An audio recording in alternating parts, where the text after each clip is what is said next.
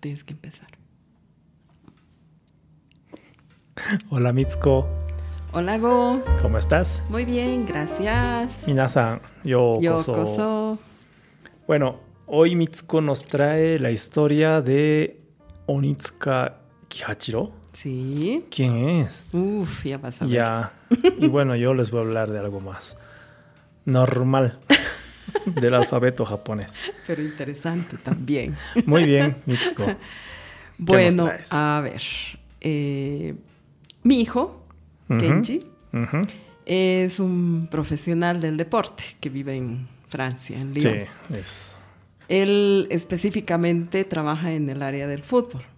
Y un día, mientras estábamos ahí visitándolo, me dijo, mami, necesito unas zapatillas nuevas para correr y entrenar En Francia. en Francia, Ya. en Lyon, ¿no? Y yo, bueno, de ok, vamos a ver. O sea, el, el men es adulto, trabaja, Sí, gana mejor pero que tú. mami- Y mami. Mami, Ya. se va a enojar. Se va a enojar. Perdón, Kenji. No me aguante el chiste malo. Chiste malo, chiste malo. Y nos llevó a una tienda en un centro comercial Ajá. grande. Ya. La tienda se llamaba ASICS Corporation. Ujú. Y mientras él se probaba una zapatilla, otra, etcétera, yo andaba viendo la tienda, ¿no? Porque grande, la tienda hermosa. Ajá. Y en una pared estaba la historia de un señor japonés, que era Kihachiro Onitsuka. Ya. Y resulta que había sido la empresa de él que la fundó en 1949 en Kobe, Japón, Ok. bajo el nombre de Onitsuka Tiger. Ya. Ah, Dije, oh, descubrimiento, es una marca japonesa, Ya. ¿no? Ah, mira. Sí. La empresa eh, tiene unas ventas aproximadas de 1.6 millones de euros. 1.6 millones.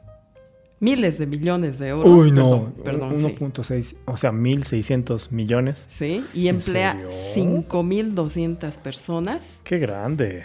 distribuidas en 14 sedes en Japón Ya. y 9 filiales internacionales. Qué bárbaro. Qué En bárbaro. el 2010 fue la quinta marca de calce- ¿En calzado serio? deportivo del mundo. Mira. Ya. El primer zapato o zapatilla que desarrolló Onitsuka Ajá. fue, como decíamos, en 1949, fue una zapatilla de baloncesto. Ya. ¿ya? Y eh, la marca, gracias a su reputación entre atletas, corredores, ¿no? Ha crecido así donde llegó, Ajá. como te comenté. Y en 1977 la empresa se fusiona junto con otros dos que eran sus competidores para resultar en el nombre actual, ¿no? ASICS. Que se deriva este nombre del latín. Latín. Ah. Anima sana incorpore sano. Así. Ah, en serio. Alma sana en un Anima cuerpo sano. Qué bonito, sana ¿no? Incorpore sano. Ya. Que es un derivado de un dicho de un poeta romano, Juvenal. Mm. A ver, orandum est ut sit mens sana incorpore sano, que significa se debería orar para tener una mente sana en un cuerpo sano. Ok. Ah, ese es el origen. Ese es el origen. Esto usaba mucho, creo que tu colegio también. O algo así. No. ¿No? Ah, bueno, sí. Había algo en, así. en mente, ¿No? alma, cuerpo, sí. Ah, ya. sí, Sí, sí, es un poco distinto. ¿no? Ya. Esta empresa, además de calzados deportivos para correr, de caminata, tenis, fitness y fútbol, también fabrica ropa deportiva y zapatos para niños. Ya. Y fue uno de los sponsors de las últimas Olimpiadas en Tokio Seguro. 2020. Ya. Entonces me entró pues una curiosidad de saber la historia de- del señor, ¿no? De. Onitsuka. Y la tomé, lo que les voy a contar es de la página oficial de ASICS. Ok. ¿Ya? Dice, después de la Segunda Guerra Mundial, él se dedicó a la vida de asalariado, ¿no? Durante solo tres años, pero no le gustó mucho ser salarimán, como decíamos, porque no le gustaba que, las, que los directivos de las empresas donde él trabajaba actuaran en su propio interés. Él veía mucho más hacia la comunidad. Ok. Entonces, un día escucha las palabras estas que, ah, de esta frase. De esta frase. Si vas a rezar, deberías rezar por un cuerpo sano y una mente sana. Descubre que el deporte era la mejor manera de desarrollar un cuerpo y una mente sana. Ok. En aquellos días, eh, la agitación que siguió a la guerra, desde la Segunda Guerra Mundial, estaba claro que el deporte ayudaría a la juventud japonesa a recuperarse rápidamente. Qué lindo, ¿no? O sea, que, realmente él pensara en los jóvenes de ese momento después de una, una guerra tan cruel, ¿no? Entonces, eh, ahí decidió que el trabajo de su vida sería ayudar a difundir esta creencia, ¿no? De la juventud en el deporte. Sí. Entonces, eh, Onitsuka pensó en hacerse zapatero. ¿Pero por qué zapatero? Mm. Porque el calzado es necesario para todo tipo de deporte. Ya. ¿Ya? En aquella época, para la mayoría de los deportes se utilizaban zapatillas de lona o calcetines tabi, ¿no? En Japón. Con eso corrían y hacían mm, deportes, mm. ¿no? Entonces, los jóvenes necesitaban zapatos que les permitiera ejercer toda su fuerza y batir récords. Ya. No sé, para elevar también el ánimo, ¿no? Pero en ese momento para él eran solo pensamientos al azar, ¿no? Porque él, no, no, conocía la técnica de los zapatos ni nada y no sabía qué tipo de calzado era el más adecuado para practicar deporte. Ya. Pero con todo su, su, interés, eh, hace una zapatilla para baloncesto y a, petición de un entrenador de un instituto ¿no? que, él estaba eh, consultando. Entonces, eh, él aprende observando, imitando y trabajando hasta altas horas de la noche durante muchos días y llegó a tener una especie de modelo. Pero cuando Onitsuka presentó el zapato al entrenador, este dio así con el zapato una palmada en el suelo como si fueran sandalias de paja y no, no era muy bueno el, modelo, ¿no? Ya. Entonces Onitsuka sigue en el gimnasio y empezó a observar más los pies de los jugadores. Y pidió opiniones a los jugadores y, y realizó una mejora tras otra, pero no podía hacer nada contra el mal agarre del calzado en el piso. Ok, ok. ¿Ya? Claro, y para básquetbol Claro, necesitas tener ese agarre. Un día, en verano, dicen, la madre de Onitsuka preparó un plato de pepino encurtido para cenar. ¿Ya? Ya. Fue entonces. Es de pepino. Sí, cuando se dio cuenta con, pulpo de cómo los tentáculos del pulpo se pegaban al plato. Ya. Succionando, ¿no ves? Porque así se, se pega. Ah, entonces le ocurrió aplicar este principio a las suelas de los zapatos. Le puso pulpo. no, los, tentáculos, así para succionar. pulpo. Los primeros zapatos de pepino con pulpo. ¿Ya? Entonces, este fue el principio de una zapatilla de baloncesto con ventosas.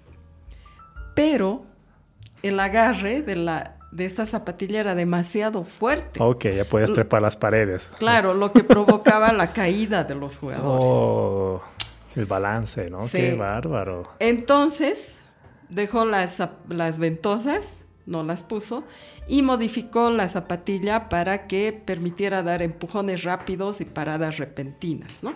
Ajá. Y así se completó la zapatilla de baloncesto Tiger. Este equipo de baloncesto del instituto que calzó estas zapatillas ganó el campeonato poco después. Ah, mira qué buena suerte, qué buena propaganda. ¿No ve? Onitsuka contrajo tuberculosis. zapatilla. contrajo tuberculosis. Oh. Una pena, ¿no? Y fue ingresado inmediatamente al hospital. En aquella época no había medicinas, pero consiguieron un nuevo medicamento y tratamiento y más bien recuperó su salud, ¿no? Una vez que mejoró su estado, muy consecuentemente, volvió a mirar hacia adelante Ajá. y empezó a ampliar los tipos de zapatillas de competición que fabricaba. Ya. Pero un año después, otra vez le diagnosticaron tuberculosis microbacteriana. Esta vez, el diagnóstico era muy complejo. Ya. Su oficina que tenía en la empresa era una pequeña habitación y allí, mientras él seguía el tratamiento, colocó un futón y siguió con, con su trabajo.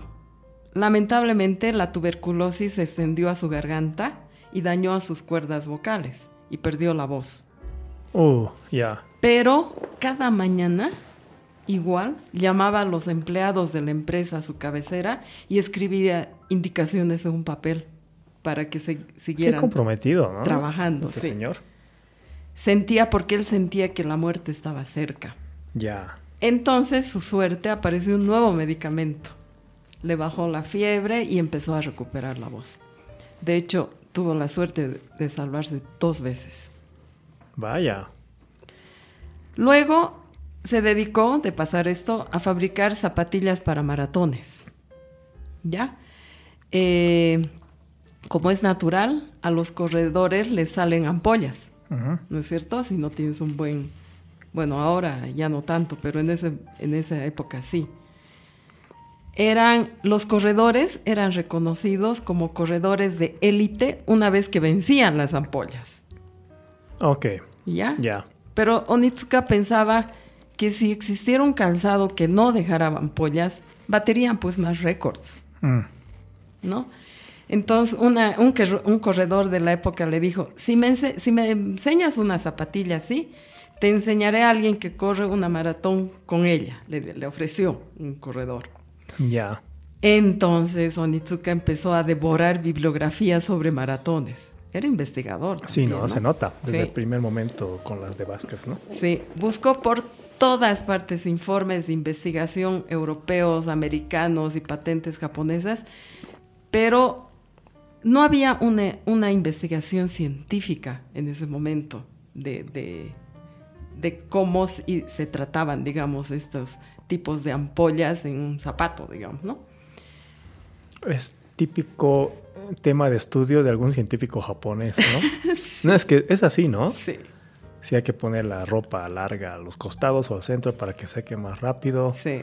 Y lo hacen científicamente, ¿no? Exacto. ¿no? Sí. Entonces no, no podía encontrar respuestas en, ninguna parte. Una noche, Onitsuka se miró los pies en la bañera y sin ninguna razón en particular se le ocurrió, no importa cuánto piense un zapatero sobre el cuerpo humano, los médicos son los que conocen el cuerpo físico mejor que nadie. Ya. Y se dio cuenta y corrió pues, a reunirse con un profesor del Departamento de Medicina de la universidad. Ok.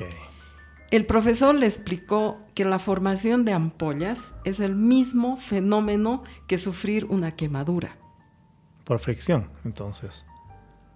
y Sí. lo caliente, Ya. ¿no? Aprendió una contramedida específica, enfriar el calor del choque y aliviar de algún modo la inflamación de la planta del pie.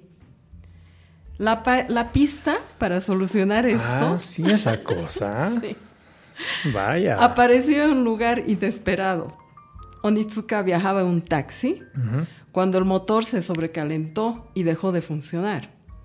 El conductor había olvidado echar agua en el radiador. Ya. Onitsuka pensó, ah, entonces enfriar los pies con agua funcionaría. Ah, no le puso radiador. Le puso- Inmediatamente. ¿Con agua? Espera, pues. bonito, ¿no? Inmediatamente aplicó esta idea en la fabricación de zapatos nuevos, pero los resultados fueron decepcionantes, obviamente. Imagino, Añadir agua a la suela del zapato lo hacía ya. más pesado Ya, y oh. lo mojaba. Ya. Cambió el método de refrigeración por de, o sea, de agua por el de refrigeración por aire. Ya. Como los escarabajos de Volkswagen. Utilizó tela gruesa en la parte superior del zapato y añadió agujeros en la parte delantera y en los laterales para mejorar la ventilación. De ahí sale el modelo. Exacto. El aire caliente era expulsado de la zapatilla en el momento del impacto, mientras que el aire frío entraba cuando el pie se levantaba del suelo. Vaya, no es una cuestión estética, es que lo ha estudiado bastante. Sí. ¿ah? Había creado entonces una nueva estructura de calzado que permitía que el aire, que el aire entrara y saliera. Le pidió, ahí está, a un corredor correr una maratón para probar esta nueva zapatilla. Ajá. Y los pies estaban casi normales después de correr 30 kilómetros.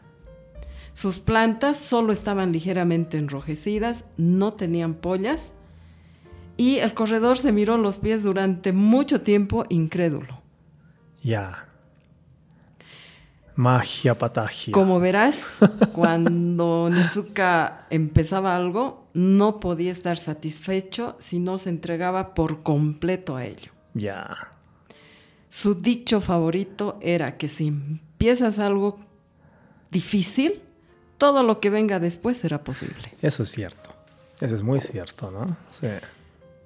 Prefería él ser engañado a engañar a otra persona. Ya.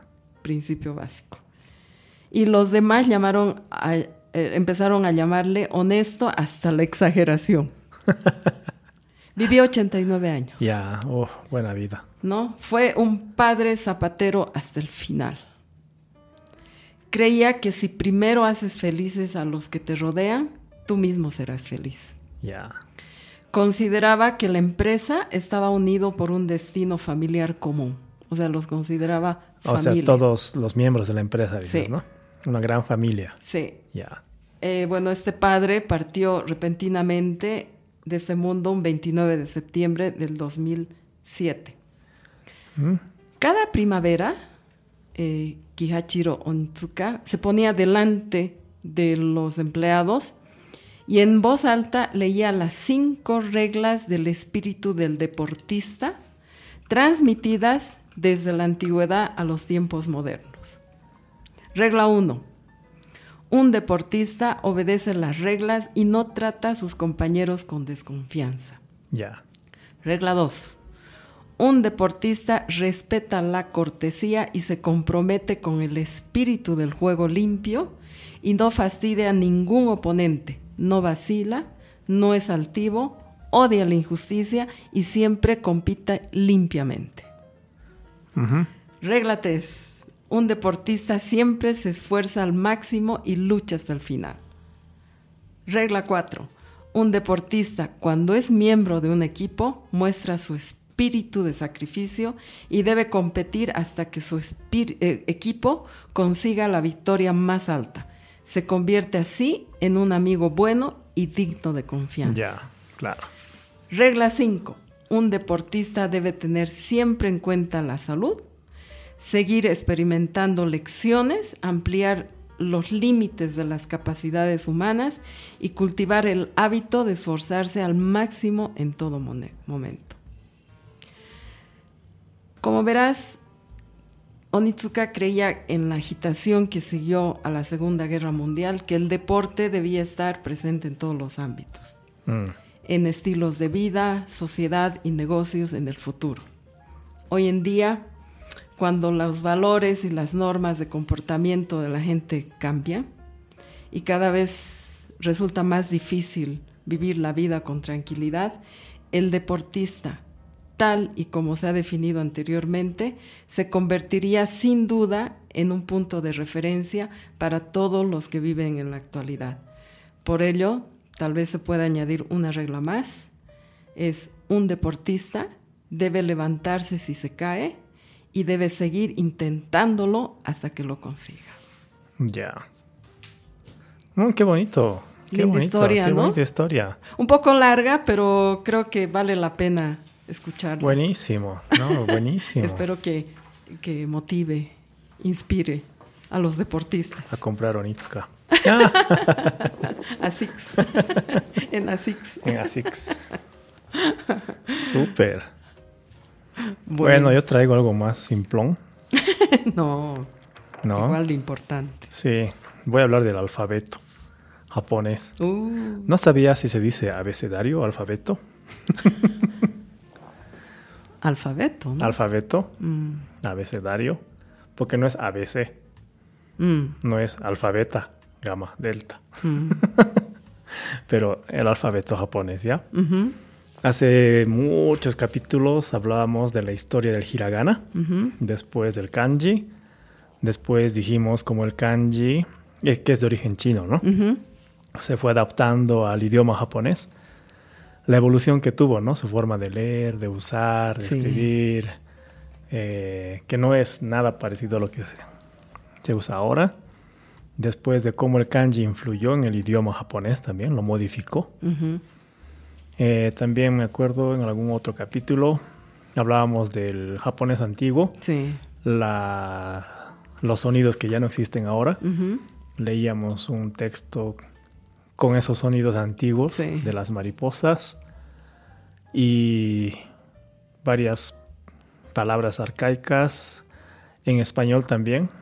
Ag- Agarramos un texto de español de la misma época, Sí. pero que se puede leer, ¿no? Sí. A pesar que no entendemos esas palabras. Ajá. Pero en japonés completamente distinto, ¿no? Exacto. ¿No? Entonces hoy quiero hablar del alfabeto, abecedario japonés, ¿ya? Japonés. Lo más básico, eh, la mayoría de nuestros oyentes seguramente saben, eh, cuando les preguntan cómo es el alfabeto japonés, dicen, hay hiragana, hay katakana y hay kanji, ¿no? Hay tres, dicen. Lo que muchos no saben es que en realidad son dos. Dos. Sí, el kana y el kanji. Kana es el alfabeto creado en Japón. Mm, Dentro del kana es, es- es fonético, se basa en el kanji. Ambos, ¿no? Hiragana y katakana son kana. Mm, ¿Ya? Y el kanji literalmente significan letras chinas, que provienen de China, ¿no? Esto. Algunas curiosidades. El alfabeto antes se llamaba eh, Gojuon, ¿ya? O Gojuonzu, que sería el cuadro de los cinco soni- 50 sonidos. Mm, Pero no son 50 hiraganas. Hoy. ¿Ya? Son, eh, mira, en el japonés contemporáneo son 45 más el n, Ya. ¿ya? Porque, bueno, los que no saben, nunca han visto el, abe- el abecedario japonés, son eh, varias letras silábicas, ¿no? Salvo Sí. las primeras cinco, que son las vocales, A, I, U, E. E, O. Después vienen con la consonante K, K, Ujú. Ki, Ku, Ke, Ko, ujú, Sa, Shi, Su, Se, So, así, ¿no? ujú. Y formas las 45 Ujú. que tenemos hoy, que se saltan algunas, y la consonante N solitaria. Ujú. Mm, ¿No? Mm, Mm, mm. Muy importante para que Mitsuko diga. mm. mm. ¿Ya?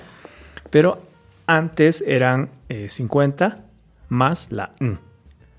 Por eso se llamaba 50 sonidos. ¿Y cuál Gojuon, eran las ¿ya? dos que ya no hay? Eh, de hecho, son 5 ¿Así? las que no hay. Porque ahora son 45 más. Ah, 45. Sí. Ah, Hoy decimos eh, ya, you, yo. sí. ¿No ve? Antes era ya, i, I, you, e, e. yo. Ah. Y eran letras distintas al i y al e que hay ahora. Ah, Wa, o, mm, decimos, ¿no? Pero ahora antes era wa, wi, u, e, o. mm, Que tenían otras letras. Entonces ahí llevan cinco nuevas. mm, Que no se usan ahora para nada. Ya. ¿no? En 1900, en el año 1900, no eran 50 más el n, eran 47 más el n. Aún hoy, en aplicaciones de celular para aprender hiragana o katakana, incluyen estas Ah, sí. que ya no existen. Mm, Sí, entonces yo digo, esto va a confundir a los que están aprendiendo japonés. mm. Porque hay dos letras ahí extra que no se usan hoy, por si acaso. Ah, ¿ya? La E y el UI, que no existe. O sea, existieron, ¿no? Pero ya No hay que aprenderlas, pienso, ¿no? Después hay los modificadores, que el Dakuten y el Han Dakuten, que son el Chonchon, el... Ah, sí. Tenten. Tenten, que se ponen en algunas, algunos kanjis, ah, perdón, algunos hiraganas o katakanas, que le cambian el sonido, ¿no? Sí, shi o ji. Ji, ¿no? ve Ka eh, se vuelve con las dos cositas, ga. Ta se vuelve da, ¿no ve? Y el redondito, el Han Dakuten, que ah, cambia el G y lo vuelve P. P. ¿no? Ja lo vuelve pa, ¿no? pi. Exacto, ¿no? Después hay eh, stegana. Stegana son esos, los mismos hiragana o katakana, más pequeñitos, ¿no? Ah, sí, Digamos, sí, Ya, digamos. Ya, ¿no? Ese ya se vuelve más pequeño y junto con el ji no se lee ji ya. Mm. Cuando está pequeñito el ya se ve ya, ya. ¿no? Sí. Sí, el chompu que hay en katakana, que es una línea para alargar las cosas, ¿no? Ah. Tokyo, ¿no? Mm. O, ¿sí? Uh, sí. ¿No? Sí. Y el famoso, famoso Hatsuon o Haneruon, que es el único del abecedario, que es mm. Mm. ¿no? Entonces un poco la estructura. Entonces tienes 45 más el ¿no? Y de hecho alguna vez hablábamos, ¿no? Que el se cuenta, ¿no? Sí. No es como en el español que se pega a la sílaba anterior. En español diríamos san, da, lia. Sí. ¿No? Tres sílabas. En forma japonesa sería sa, n, da, li, a. ¿No? ¿No? Eso. Después, eh, para aprender kanji, ¿cuántos son? ¿No? Esto es una evolución, ¿ya? En primaria, cuando entras al colegio, aparte de aprenderte los 45 hiraganas más el mm, los 45 katakanas más el mm, ya van 92, ¿no? Tienes que aprenderte 80 kanjis básicos. Ah, 80 nada 80, en primero de primaria. en primero de primaria, cuando tienes 7 años. 7 años, ¿no? Entonces, aprenden 172 letras al final. Wow. En primero de primaria. ¿No? Sí. Es harto. Es harto. Generalmente los los extranjeros dicen, ah, solamente hay que aprender 80. No. Pero es que no se dan cuenta que también hay que aprender hiragana y katakana. Claro. ¿No? Cuando llegas a segundo de primaria, tienes que aprenderte otros 160 kanjis. Y los textos escolares van aumentando la cantidad de kanjis a medida que vas avanzando las lecciones. ¿No? Y así van sumando, ¿no? Mm. En el tercero de primaria son 200 más. En el cuarto de primaria antes eran 200 más, ahora son 202. Y fue evolucionando, fueron aumentando. Ya. ¿Ya? Hasta que llegas al sexto de primaria, que son un total, desde primero de primaria, de 1026 kanjis. En total. Hasta el sexto de primaria. Mm. Hasta el sexto de primaria es la educación obligatoria. Ya. Entonces deberías haber aprendido 1026 kanjis. Generalmente los japoneses siguen a la secundaria. Mm. Pocos son los que se quedan en la primaria. Puede haber casos, hay casos, pero generalmente van hasta la secundaria y en toda la secundaria aprenden 1110 adicionales en los tres años. Sí. Entonces son 2136 kanjis. Ajá.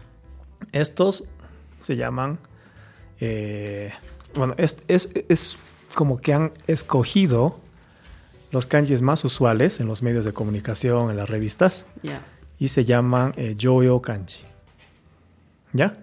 2136. En esta lista de 2136 están todos los kanjis con su onyomi y su kunyomi. ¿Qué es onyomi? Cuando los kanjis vinieron de China, vinieron con su forma de leer.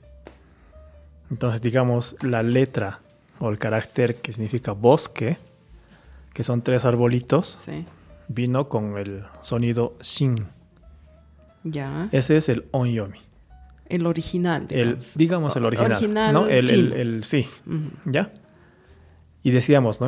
en, un anterior capítulo que estas formas de leer en chino han afectado al idioma hablado.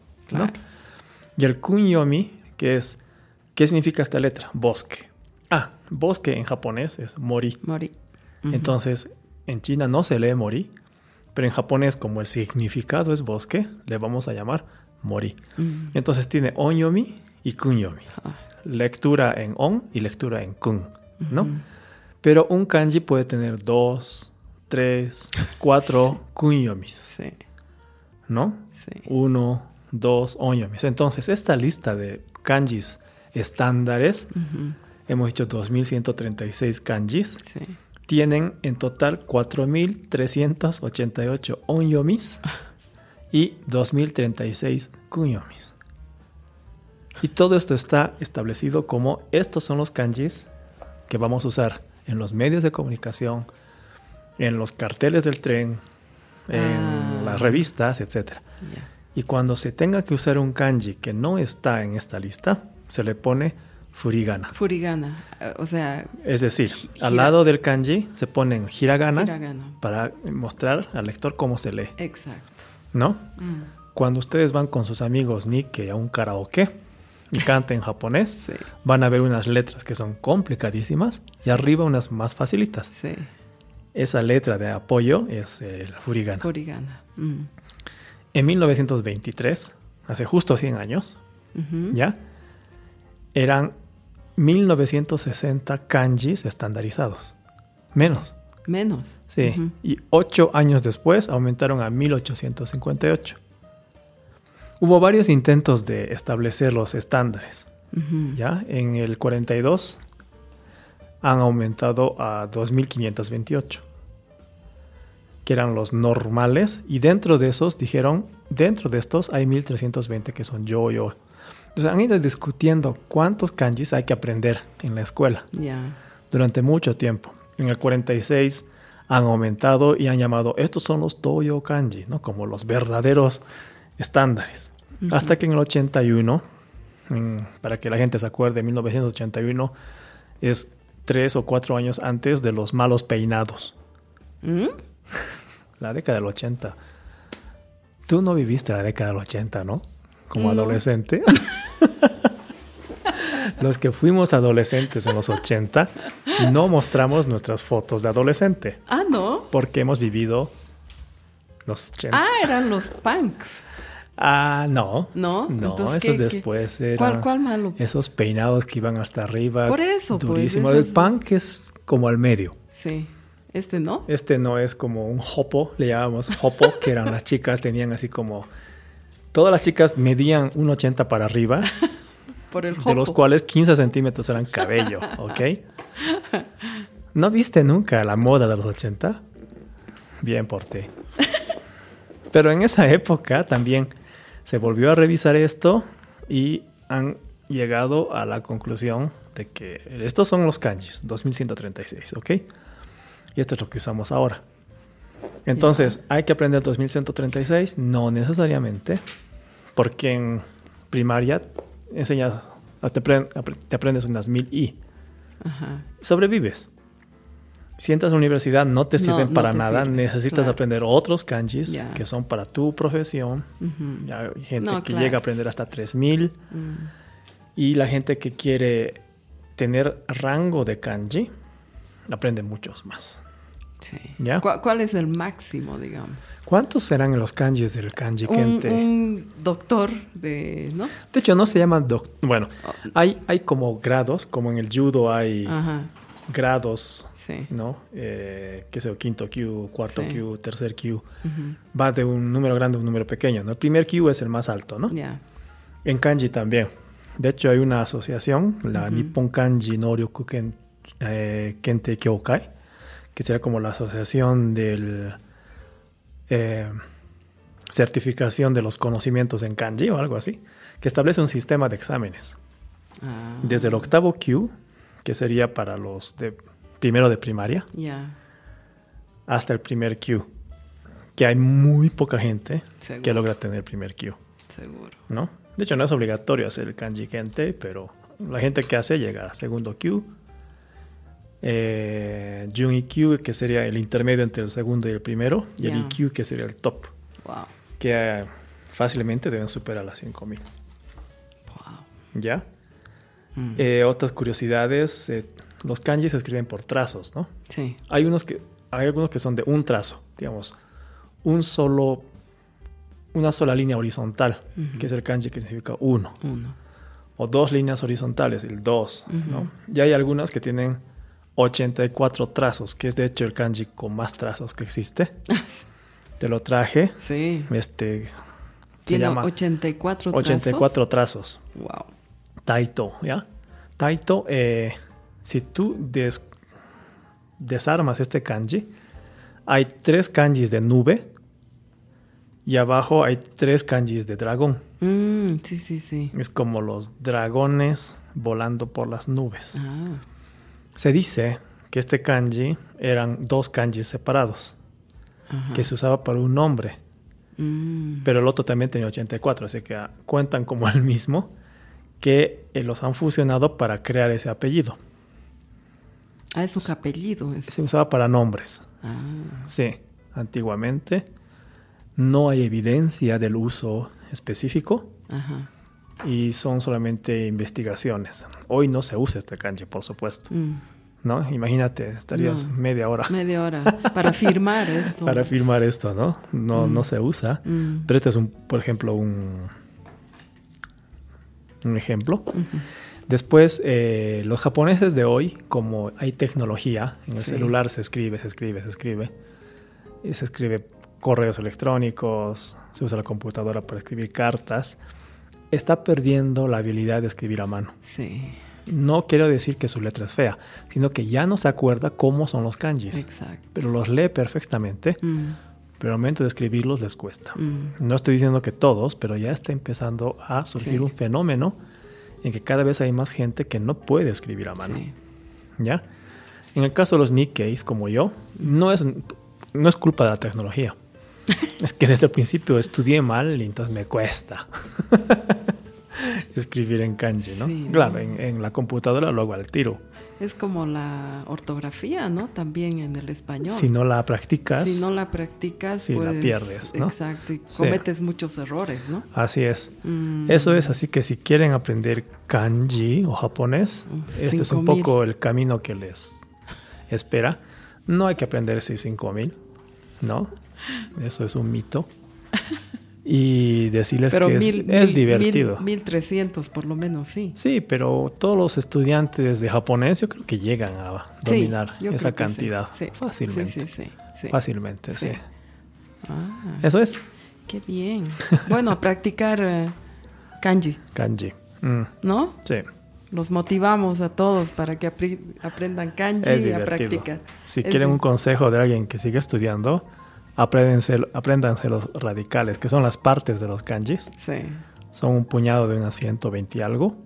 Y con eso si ya... memorizan esas 120, Ujú. las, los demás kanjis son combinaciones de esto. Y el significado también tiene mucha lógica con la combinación de esto.